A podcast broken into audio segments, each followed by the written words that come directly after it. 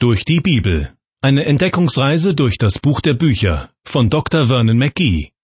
Ins Deutsche übertragen von Kai-Uwe Wolczak.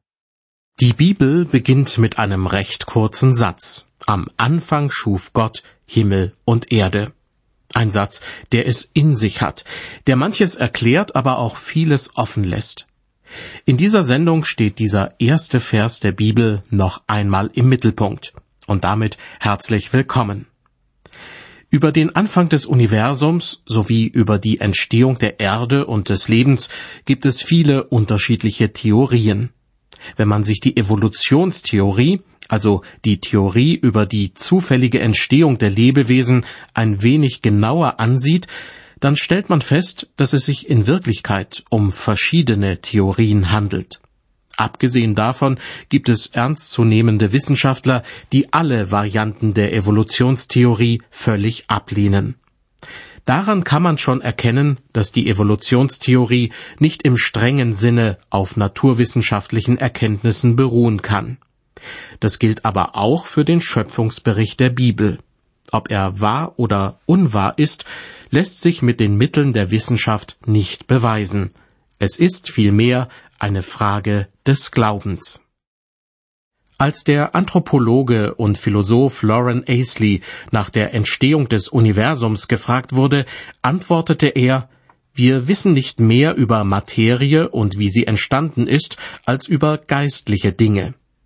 Deshalb halte ich es bei unserem gegenwärtigen Kenntnisstand für unweise zu behaupten, dass die Entstehung des Universums und ein geistlicher Ursprung sich gegenseitig ausschließen. Das Universum scheint von einem Stadium in das nächste fortzuschreiten, wobei keines dem vorhergehenden gleicht. Dass der Mensch und alles übrige Leben sich fortentwickelt und verändert haben, ist nicht zu leugnen. Aber welche treibende Kraft dahinter steckt, das wissen wir nicht. Ich würde Ihre Frage zum Ursprung des Universums gern beantworten, aber es würde weder Ihnen noch mir nützen, wenn ich meine Unwissenheit mit großen Worten verschleiern würde. So der Anthropologe und Philosoph Lauren Aisley. Als der Biologe Edwin Conklin einmal einen Vortrag über die Evolutionstheorie hielt, ließ er sich zu der folgenden Bemerkung hinreißen. Die Wahrscheinlichkeit, dass das Leben zufällig entstanden ist, sei vergleichbar mit der Wahrscheinlichkeit, dass durch eine Explosion in einer Druckerei ein umfangreiches Wörterbuch entsteht. Aus dem Munde eines Wissenschaftlers klingt das zwar ziemlich unwissenschaftlich, aber ich bin geneigt, diesem Mann Recht zu geben. Wenigstens drei Theorien für den Ursprung des Universums gehen auf Astronomen zurück. Die sogenannte Gleichgewichtstheorie, die Urknalltheorie und die Oszillationstheorie. Die Gleichgewichtstheorie wurde lange Zeit von vielen Wissenschaftlern anerkannt. Sie besagt im Wesentlichen, dass das Universum schon immer existiert hat, und dass sich ständig neue Materie bildet. Doch dann berichtete eines Tages der Astronom William A. Baum vor hochkarätigen Wissenschaftlern, dass neuere Entdeckungen die Gleichgewichtstheorie auszuschließen scheinen. So wurde die Gleichgewichtstheorie über Bord geworfen und William A. Baum vertrat dann offenbar die Urknalltheorie. Sie besagt, dass vor Milliarden von Jahren eine große Explosion stattgefunden hat und dadurch das Universum entstanden ist. Nach dieser Theorie wird es in einigen Milliarden Jahren vermutlich erneut zu einer Explosion kommen. Aber ich finde, darüber sollten wir uns keine allzu großen Gedanken machen. Vom Ursprung des Universums noch einmal zum Ursprung des Menschen. Der Anthropologe Louis Leakey, ein Sohn englischer Missionare, hat es in den 1960er Jahren zu einiger Berühmtheit gebracht. In Afrika fand er bei Ausgrabungen ein paar Knochen, die seiner Meinung nach von einem Vorfahren des Menschen stammten. Er bezeichnete diesen Fund als Missing Link, als fehlendes Bindeglied in der menschlichen Entwicklungsgeschichte vom primitiven Wesen zum hochentwickelten Menschen. Er grub damals Teile eines Schädels mit einem recht robusten Kiefer und flachen Backenzähnen aus und behauptete, es handle sich um einen Teenager von vor 600.000 Jahren. Der Nussknackermann, wie er ihn nannte, habe sich vor allem von Nüssen, Samen und hartschaligen Früchten ernährt. Diese Art unserer menschlichen Vorfahren sei durch andere menschenähnliche Arten verdrängt worden, weil sie um dieselbe Nahrung kämpften. Eine fragwürdige Behauptung, die sich inzwischen als falsch erwiesen hat. Untersuchungen des Zahnschmelzes aus dem Jahr 2011 haben ergeben, dass der Nussknackermann in Wirklichkeit Gras gefressen hat und nicht seinen menschenähnlichen Verwandten, sondern eher den Zebras und Warzenschweinen die saftigsten Halme streitig machte. Was die Evolution des Menschen betrifft, also die angebliche Weiterentwicklung primitiver menschlicher Urahnen, so gibt es eine interessante Aussage des schwedischen Genetikers und Botanikers Niels Heribert Nilsson. Er war eigentlich ein überzeugter Anhänger der Evolutionstheorie. Dennoch musste er zugeben, meine Versuche, die Evolution mit Experimenten zu beweisen, die ich mehr als 40 Jahre lang durchgeführt habe, sind vollständig gescheitert. Wenigstens kann man mir nicht vorwerfen, dass ich einen Standpunkt eingenommen habe, der von vornherein gegen die Evolutionstheorie gerichtet war. Man kann mit Nachdruck behaupten, dass es nicht möglich ist, die Biologie von ausgestorbenen Organismen auch nur annähernd nachzuzeichnen. Inzwischen wurden so viele Fossilien gefunden, dass es sogar möglich wurde, neue Klassen und Abstammungslinien zu konstruieren. Dennoch fehlen immer noch Übergangsformen, um eine Fortentwicklung der Arten zu beweisen. Die fehlenden Übergangsformen sind nicht zu leugnen und lassen sich nicht mit einem Mangel an Material erklären. Diese Lücken werden sich niemals füllen lassen. Die Vorstellung einer Evolution beruht auf reinem Glauben. So der Genetiker und Botaniker Niels Heribert Nilsson. Es gibt zwar einen Unterschied zwischen dem Glauben an einen Gott und dem Glauben, dem für Wahrhalten der Evolutionstheorie, aber dennoch wird deutlich, dass die Evolution keine Tatsache ist, wie viele Menschen meinen, sondern dass man eine gehörige Portion Glauben benötigt, um die Evolution für wahrhalten zu können. Ein Mittelweg zwischen Schöpfungsglaube und Evolutionstheorie scheint die sogenannte theistische Evolution zu sein. Sie besagt, Gott habe sich bei der Erschaffung der Lebewesen der Evolution bedient. Theologen, die diese Auffassung vertreten, gelten oft als fortschrittlich und der Wissenschaft zugewandt. Doch lassen Sie mich Curtly Mather, einen renommierten Geologen der Harvard-Universität, zitieren. Er schrieb, wenn ein Theologe akzeptiert, dass der Schöpfer mit Hilfe der Evolution alle Lebewesen erschaffen hat, dann muss er bereit sein, diesen Gedanken auch zu Ende zu denken. Die Evolution ist nicht nur ein Prozess, der nach bestimmten Regeln abläuft, sondern sie ist auch ein fortwährender Prozess. Das goldene Zeitalter des Menschen, wenn es so etwas gibt, liegt in der Zukunft, nicht in der Vergangenheit so der Geologe Curtly Mather.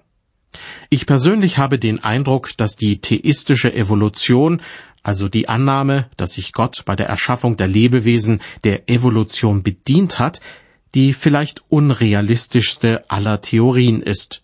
Denn Schöpfung bedeutet, dass Gott alles Leben absichtlich und zu einem bestimmten Zweck geschaffen hat. Die Evolution dagegen kennt nur den Zufall und Naturgesetze. Auf die Frage, wann das Universum geschaffen wurde, gibt es die wunderlichsten Spekulationen. Ich habe mir aus einem weltlichen Magazin einen Artikel ausgeschnitten, in dem die Frage gestellt wurde, wann wurde nach dem biblischen Bericht das Universum erschaffen? Die Antwort lautete im Jahr 4004 vor Christus. Das ist natürlich kompletter Unsinn. Aber was würden Sie von einem Artikel über den Ursprung des Lebens aus dem renommierten Life Magazine halten? Da hieß es unter anderem, dass zu einem ungewissen Zeitpunkt vor einigen Milliarden Jahren plötzlich Leben aufgetaucht sei. Welche Art von Leben könne die Wissenschaft nicht beantworten. Fest stehe nur, dass gewisse Riesenmoleküle durch irgendeine Kraft die Fähigkeit erworben hätten, sich zu vervielfältigen. Hm, können Sie mit solch einer Theorie etwas anfangen? Dass Riesenmoleküle durch irgendeine Kraft die Fähigkeit erworben haben, sich zu vervielfältigen? Für mich ergibt es mehr Sinn, wenn ich lese, am Anfang schuf Gott Himmel und Erde. Wer hat das Universum erschaffen? Gott war es. Er schuf es aus dem Nichts. Und wann war das? Ich weiß es nicht, und das weiß auch sonst niemand. Manche Leute meinen vor 13 Milliarden Jahren. Auf jeden Fall sollten wir bedenken, dass Gott schon die ganze Ewigkeit hinter sich hat. Und was würde es bedeuten, wenn Gott die Zeit erst mit dem Weltall geschaffen hat, so dass es vorher gar keine Zeit gab? Was hat Gott Ihrer Meinung nach in all den zurückliegenden Milliarden von Jahren getan? Ob er bereits an seiner Schöpfung gearbeitet hat? Sie merken schon, Gott erzählt uns in der Bibel nur sehr wenig darüber. Wenn der kleine Mensch hier auf der Erde behauptet, mehr zu wissen, als er tatsächlich weiß, ist das ziemlich vermessen. Der Arzt und Evangelist Sherman Nagel hat dazu ein paar poetische Gedanken niedergeschrieben. Du kannst weder einen kleinen Stern in Bewegung setzen, noch das Blatt eines Baumes entwerfen. Du vermagst weder einen Berg in die Luft zu schleudern, noch im Meer zu versenken. Du überheblicher Zwerg, der du zugleich ein Riese im Unglauben bist. Nicht ein einziges Mal vermagst du die Morgenröte mit ihrem prächtigen Glanz hervorzubringen. Dem Tag zu gebieten, dass er im Zwielicht der Dämmerung vergeht, das schaffst du auch nicht. Ebenso wenig gelingt es dir, den blassen Mond, der sanft am Himmel strahlt, auf die Reise zu schicken. Und dennoch wagst du es, an dem einen zu zweifeln, der das alles erschaffen hat? Das Wort Gottes beginnt mit einer majestätischen Aussage, die wir einfach akzeptieren sollten. Am Anfang schuf Gott Himmel und Erde. Mit dem Psalmdichter können wir seine Himmel, das Werk seiner Finger, den Mond und die Sterne betrachten, die er bereitet hat. Und dann erkennen wir, die Himmel erzählen die Ehre Gottes und die Feste verkündigt seiner Hände Werk. Der Apostel Paulus hat Folgendes an die Christen in Rom geschrieben. Gottes unsichtbares Wesen, das ist seine ewige Kraft und Gottheit, wird seit der Schöpfung der Welt ersehen aus seinen Werken, wenn man sie wahrnimmt, so dass sie keine Entschuldigung haben. Und der Verfasser des Hebräerbriefes schreibt, durch den Glauben erkennen wir, dass die Welt durch Gottes Wort geschaffen ist, so dass alles, was man sieht, aus nichts geworden ist. Diese Bibelstellen zeigen, die Schöpfungslehre lässt sich nicht beweisen, sondern nur im Glauben annehmen. Die Wissenschaft kann nicht erklären, wie etwas aus dem Nichts entstanden ist, doch offensichtlich hat Gott genau das vollbracht. Wann das war, entzieht sich der menschlichen Kenntnis. Wenn man den Schöpfungsbericht aus dem ersten Buch Mose mit anderen Schöpfungsgeschichten vergleicht, fallen einem sofort große Unterschiede auf. In vielen Völkern gibt es Schöpfungsmythen und möglicherweise gehen sie alle irgendwie auf den Schöpfungsbericht der Bibel zurück. Eine besonders schöne und nicht religiöse Darstellung stammt aus Babylon und wurde in Keilschrift auf sieben Tontafeln niedergeschrieben. Die Unterschiede zum biblischen Schöpfungsbericht sind jedoch augenfällig. Die babylonischen Tontafeln beginnen mit dem Chaos, die Bibel mit dem Kosmos, also mit der vollkommenen Schöpfung. Am Anfang schuf Gott Himmel und Erde. Nach dem babylonischen Mythos sind die Himmelskörper Götter, aber nach der Bibel sind sie nichts anderes als Materie. Im babylonischen Bericht steckt eine polytheistische Theologie, also die Überzeugung, dass es viele Götter gibt. Die Bibel dagegen vertritt eine monotheistische Theologie. Es gibt nur einen Gott. Bei den Babyloniern gab es die Überzeugung, dass das Universum das Werk eines Handwerkers sei. Die Bibel dagegen berichtet, dass Gott sprach und das Universum begann zu existieren. Der Bericht auf den babylonischen Tontafeln wirkt irgendwie kindlich und grotesk, während die Bibel den Schöpfergott als großartig und erhaben darstellt, als einen Gott, der souverän, heilig und ein Retter ist.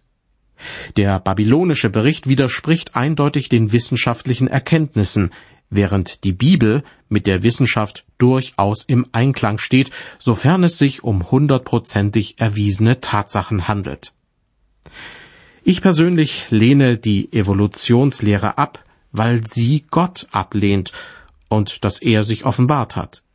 Sie leugnet den Sündenfall des Menschen und dass es Sünde gibt. Und sie verneint die Jungfrauengeburt Jesu Christi.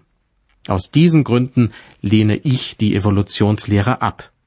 Ich kann nicht glauben, dass sie die Frage nach dem Ursprung des Lebens beantworten kann. Es gibt drei wichtige Themenbereiche, zu denen die Evolutionslehre nichts sagen kann und keine Lösungen anbietet. Sie kann erstens nicht erklären, wie etwas aus dem Nichts wurde. Sie kann zweitens nicht erklären, wie aus toter Materie etwas Lebendiges wurde. Und sie kann drittens nicht erklären, wie aus einfachsten Lebensformen der Mensch entstanden ist. Ein Mensch, der sich seiner selbst bewusst ist und einen freien Willen besitzt. In dieser Sendung habe ich bisher vor allem darüber gesprochen, wer die Welt erschaffen hat und wann das war. Aber die meisten Menschen fragen sich auch, warum die Welt erschaffen wurde. Und damit geht es wirklich ans Eingemachte. Das Wort Gottes sagt, dass Gott diese Welt zu seiner eigenen Freude geschaffen hat. Er hielt es für richtig, sie zu erschaffen, er hatte seine Freude daran. Im letzten Buch der Bibel, in der Offenbarung, finden wir folgende Worte. Herr unser Gott, du bist würdig zu nehmen Preis und Ehre und Kraft, denn du hast alle Dinge geschaffen, und durch deinen Willen waren sie und wurden sie geschaffen. Mit anderen Worten, Gott hat das Universum erschaffen, weil er es erschaffen wollte. Es gefiel ihm, und er hatte seine Freude daran. Zweitens hat Gott das Universum zu seiner Ehre erschaffen. Im Buch Hiob wird das so schön umschrieben. Als Gott mit der Erschaffung des Universums fertig war, lobten ihn die Morgensterne miteinander und jauchzten alle Gottessöhne. Sie wurden zu seiner Ehre ins Dasein gerufen. Und beim Propheten Jesaja steht geschrieben, ich habe sie zu meiner Ehre geschaffen und zubereitet und gemacht. In der Bibel erfahren wir auch, dass Gott den Menschen ins Universum brachte, um mit ihm Gemeinschaft zu pflegen. Deshalb gab er dem Menschen einen freien Willen. Gott hätte stattdessen auch eine Schar Roboter erschaffen können, die auf Knopfdruck vor ihm niederknien. Aber eine solche Art von Menschen wollte er nicht. Er wollte Menschen, die sich frei für ihn entscheiden können, die ihn freiwillig lieben und ihm dienen. In der heutigen Zeit gibt es viel Unglaube, viel Gotteslästerung und viel Feindschaft gegen Gott. Das Größte, was Sie als menschliches Wesen in dieser Situation tun können, ist, sich öffentlich für ein Leben mit Gott zu entscheiden an Gott, den allmächtigen Vater, den Schöpfer des Himmels und der Erde zu glauben und seinen Sohn Jesus Christus in das eigene Leben aufzunehmen, das ist das größte Vorrecht, das Sie und ich haben. Redefreiheit, Pressefreiheit, Versammlungsfreiheit, das alles sind wichtige Formen der Freiheit. Aber die Freiheit, die Jesus Christus jedem Menschen schenkt, der ihn als Erlöser annimmt, ist unendlich viel mehr. Man kann diejenigen nur bedauern, die von dieser Freiheit nichts wissen. Doch lassen Sie mich noch einmal zurückkommen auf den allerersten Vers der Bibel. Am Anfang schuf Gott Himmel und Erde. Das ist ein majestätischer, ein überwältigender Vers. Und ich glaube, er ist so etwas wie ein Eingangstor, durch das wir die Bibel betreten.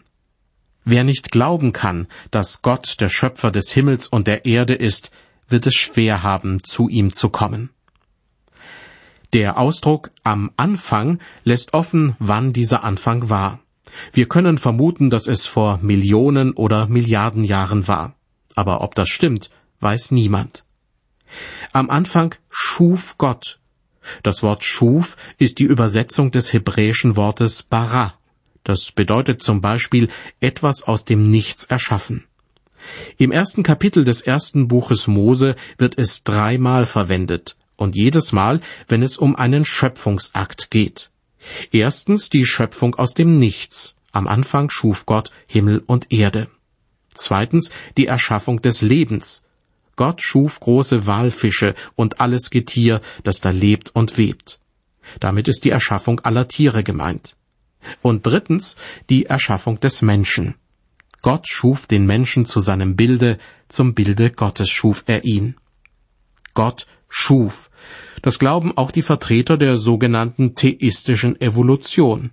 Sie glauben, dass sich Gott der Evolution bedient habe. Doch meines Erachtens bietet dieses Konzept keine Antworten auf offene Fragen. Die theistische Evolution geht zunächst von einem Schöpfungsakt aus, doch Adam und Eva sollen dann das Produkt eines langen Entwicklungsprozesses sein. Und die einzelnen Schöpfungstage, die im ersten Buch Mose genannt werden, sind aus Sicht der theistischen Evolution sehr lange Zeiträume. Doch daran kann ich nicht glauben, denn Gott grenzt die Dauer dieser Schöpfungstage ganz genau ein. In der Bibel heißt es, da ward aus Abend und Morgen der erste, der zweite, der dritte Tag. Diese Formulierung legt nahe, dass es sich nicht um längere Zeitperioden gehandelt hat, sondern um ganz normale 24-Stunden-Tage. Interessant ist die Formulierung, Gott schuf den Himmel und die Erde. Die Erde wird gegenüber dem Rest des Universums besonders erwähnt. Warum? Immerhin ist die Erde die Heimat des Menschen. Hier gehören wir hin. Die anderen Menschen sind unsere Mitgeschöpfe, deshalb sind Beziehungen zwischen Menschen so wichtig. Und wir sollen zur Kenntnis nehmen, dass es nicht nur Geschöpfe, sondern auch einen Schöpfer gibt, nämlich Gott. Ihm haben wir unser Dasein zu verdanken. Der englische Soziologe und Philosoph Herbert Spencer hat einmal gesagt, die allgemeinsten Formen, in die man das Unbegreifliche einteilen kann, sind Zeit, Raum, Materie, Kraft und Bewegung. Auf diesen Satz nahm George Dewey Blomgren, ein hervorragender Seelsorger, Bezug, als er mit einem Armeefeldwebel über den Glauben redete. In diesem Gespräch erwähnte der Feldwebel den Namen des Philosophen Herbert Spencer. Deshalb fragte Blomgren, Wussten Sie eigentlich, dass die Bibel wie auch Spencer dasselbe wichtige Schöpfungsprinzip lehren? Der Feldwebel war über die Behauptung sehr erstaunt und fragte, wie meinen Sie das? Blomgren antwortete, Wissen Sie, Spencer redet von der Zeit, vom Raum, von Materie, von der Kraft und von Bewegung. Das tut die Bibel auch in den ersten beiden Versen im ersten Mosebuch. Da heißt es, am Anfang, das ist die Zeit, da schuf Gott den Himmel, das ist der Raum, und die Erde, also die Materie. Und die Erde war wüst und leer, und es war finster auf der Tiefe. Und der Geist Gottes, das ist die Kraft, schwebte, das ist die Bewegung, auf dem Wasser. Wissen Sie, der Soziologe und Philosoph Spencer brauchte 50 Jahre, um diese Gesetzmäßigkeiten zu entdecken. Hier in der Bibel kommen sie dagegen gleich in den ersten 50 Sekunden vor. Der Armeefeldwebel, mit dem Blomgren sprach, wusste nichts dagegen einzuwenden und hat bald darauf Jesus Christus als seinen Erlöser angenommen. Am Anfang schuf Gott Himmel und Erde. Dieser erste Satz der Bibel bietet Raum für die wildesten Spekulationen. Wer aber diese Aussage akzeptiert, dass Gott der Schöpfer des Universums ist, der wird auch wissen wollen, was Gott mit der Menschheit, mit ihrem und meinem Leben vorhat. Mehr dazu in der nächsten Ausgabe der Sendereihe durch die Bibel. Ich freue mich, wenn Sie dann wieder einschalten.